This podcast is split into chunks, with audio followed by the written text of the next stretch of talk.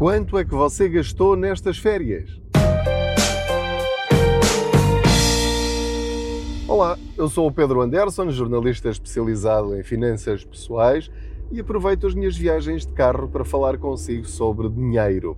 O objetivo é que cheguemos ao fim do mês ou ao fim do ano com mais dinheiro na carteira. Perguntava-lhe eu quanto dinheiro é que gastou nestas férias provavelmente você terá uma ideia de quanto gastou. Mas se eu lhe perguntar ao euro, não vou dizer ao cêntimo, mas ao euro ou às dezenas de euros, quanto é que você gastou nestas férias, tenho quase a certeza absoluta de que você não sabe, porque é uma conta que nós não costumamos fazer. Nós aproveitamos as férias para gastar sem estar a pensar muito no dinheiro sem estar a fazer grandes orçamentos, porque a ideia das férias é justamente limpar a cabeça. Não estamos ali preocupados com uma diferença de 10, 15 ou 20 euros, ou 30 ou 40, enfim, depende um bocadinho dos uh, orçamentos de, de cada um. Mas é importantíssimo que agora que regressamos de férias, e eu não sei quando é que você vai ouvir este episódio, pode ouvir este episódio se calhar daqui a muitas semanas ou meses, mas no momento em que estou a gravar este episódio, terminaram as férias de verão. E eu queria dar-lhe aqui uma dica, porque acabei de o fazer e achei que foi um exercício tremendamente útil. E que exercício foi esse? Assim que cheguei a casa e terminou o último dia das minhas férias, sentei-me ao computador e fui ver o extrato bancário das duas contas que utilizei nestas férias. E vi qual foi o saldo que eu tinha no dia antes das férias e vi o saldo que eu tinha assim que terminei as férias. Portanto, sem grandes problemáticas, sem estar a anotar as despesas uma a uma nem a saber se foi em restaurantes, se foi em cinemas, se foi em jardins, se foi em espetáculos, outra coisa qualquer. Eu sei que nestas férias que agora terminaram, gastei aquele valor. Eu tinha X e agora tenho X menos Y. Portanto, esse Y foi quanto me custaram as minhas férias em tudo. Ou seja, incluindo compras de supermercado, despesas de farmácia, eh, combustíveis, tudo, tudo, tudo, tudo, tudo. E portanto, fazer esta conta super simples permite-me saber quanto é que eu gasto em férias.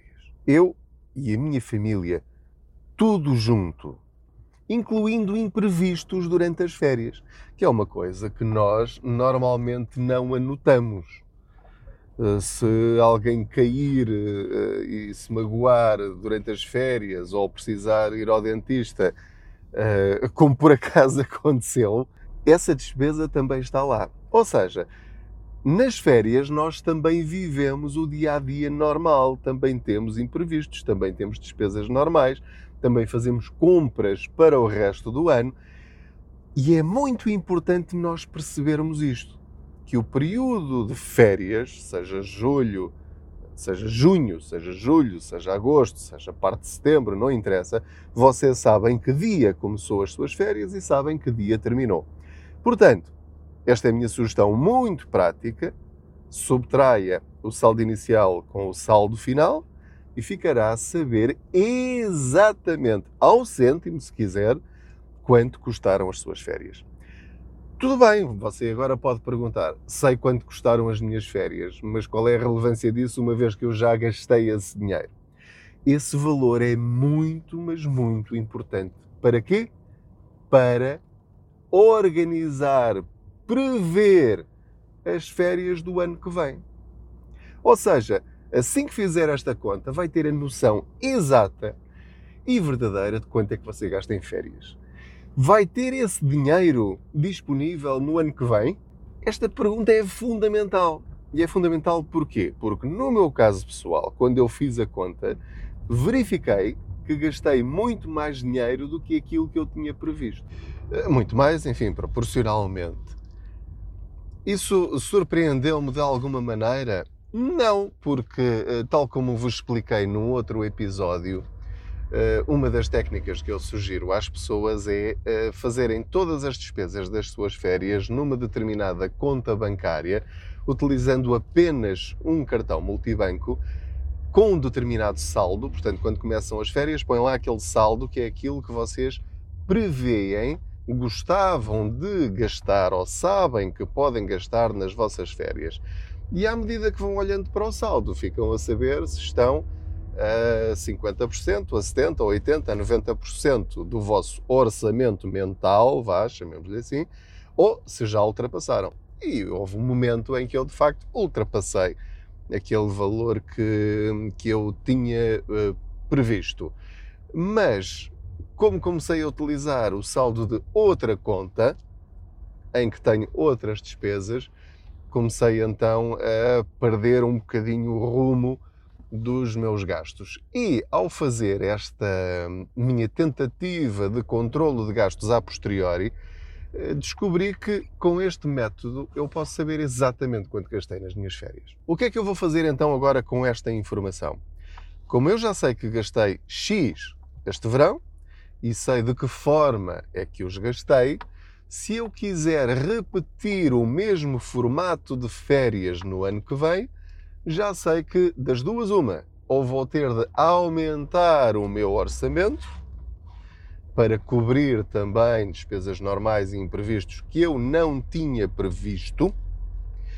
Eh, isso vai permitir-me saber quanto é que eu vou ter de pôr de lado todos os meses para ter esse valor, quando chegar a julho ou agosto do ano que vem, ou quanto dinheiro é que eu vou ter de retirar do subsídio de Natal, do reembolso do IRS e do subsídio de férias para não ter esse desequilíbrio no próximo ano. Ou seja, o objetivo sempre das nossas finanças pessoais, e isto aplica-se a tudo, não apenas a férias, a tudo, mesmo tudo, sejam as despesas de supermercado, as despesas de saúde, o crédito à habitação, despesas de educação, enfim. Ou seja, o nosso objetivo, enquanto donos das nossas finanças, é gastar aquilo que temos orçamentado o mais aproximadamente possível. Se conseguir fazer isso, descobriu o segredo do equilíbrio financeiro: orçamentar e cumprir o orçamento. Porque quando nós fazemos o nosso orçamento pessoal e familiar, eu sei quanto é que eu ganho, sei quanto é que eu gasto e sei quanto me sobra. Todos os meses tem de me sobrar dinheiro. Não há outra estratégia possível. Todos os meses tem de sobrar dinheiro. E não pode ser uma questão de sorte. Não pode. Por muito que lhe custe ouvir isto. Você pode dizer ou pensar: ah, mas isso dá uma trabalheira desgraçada. Pois dá, mas ou você quer ter as suas finanças controladas ou não. Se quer deixar a sua carteira ao sabor do acaso, da sorte ou do azar, esqueça. O, o azar é mais certo que a sorte. É que não há outra hipótese. Você tem de controlar as suas finanças. Controlar as finanças é fazer isto. Um orçamento para tudo. Eu quero gastar 400 euros em hipermercados ou supermercados ou em compras do dia a dia para a casa, higiene, alimentação, etc. Então, a cada semana sabe que só pode gastar 100 euros. 400 euros dá 100 euros por semana. Esta semana gastou 150 euros e já está fora do seu orçamento das duas, uma, ou aumenta o seu orçamento no mês que vem, ou então na próxima semana só vai poder gastar 50. Ou então vai buscar esses 50 euros, por exemplo, à parte do seu orçamento que tinha previsto para entretenimento e para jantar fora. Pronto, é assim. Se tira de um lado a mais, vai ter de retirar do outro para equilibrar. Sempre que não fizer isto, está a destruir o seu equilíbrio financeiro. Você não se está a prejudicar por fazer estas contas. Você não está a, a não aproveitar a vida por manter as suas finanças controladas. Pelo contrário, você está a escolher onde e quando gasta o seu dinheiro para gastar exatamente naquilo que você quer e não naquilo que os outros querem, nomeadamente grandes empresas, pequenas empresas e o próprio Estado. É você que tem de decidir onde e quando gasta o seu dinheiro e em que quantidade. Portanto, era esta a dica que lhe queria deixar nesta breve viagem. Já sabe, se ouvir agora neste momento, nos próximos dias, semanas, aplica-se, porque para a maior parte de nós terminamos agora as nossas férias. Caso esteja a ouvir mais à frente este episódio, esqueça a situação das férias, ou mesmo assim também pode voltar atrás, porque ainda tem lá o extrato bancário, pelo menos dos últimos três meses, e, e fazer esta breve conta, quanto é que gastou nas suas férias. A conta é super simples de fazer, como já lhe expliquei, e pode planear as férias do ano que vem. Também pode fazer isto para qualquer mês. Pega no dia 31 e no dia 1, quanto lhe sobrou, e fica a saber quanto dinheiro é que você gasta por mês.